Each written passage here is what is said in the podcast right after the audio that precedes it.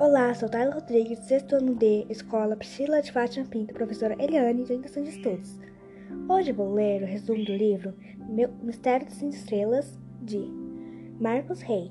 Ele foi publicado pela primeira vez em 1981. Vamos lá? Um homem assassinado no apartamento 222 do Império Parque Hotel. O único que viu o corpo foi Léo. O mensageiro mas ninguém acreditava em suas histórias, a não ser seus amigos, Giro, Ângela e Guima. Léo é apenas um garoto e seus inimigos são ricos e poderosos. Sem ter provas nenhumas contra elas, acaba perdendo o emprego e sendo procurado pela polícia, achando que tem um problema na cabeça. Quem conseguirá defender o mistério das estrelas? E o nosso podcast está chegando ao fim. Espero que tenham gostado e até o próximo.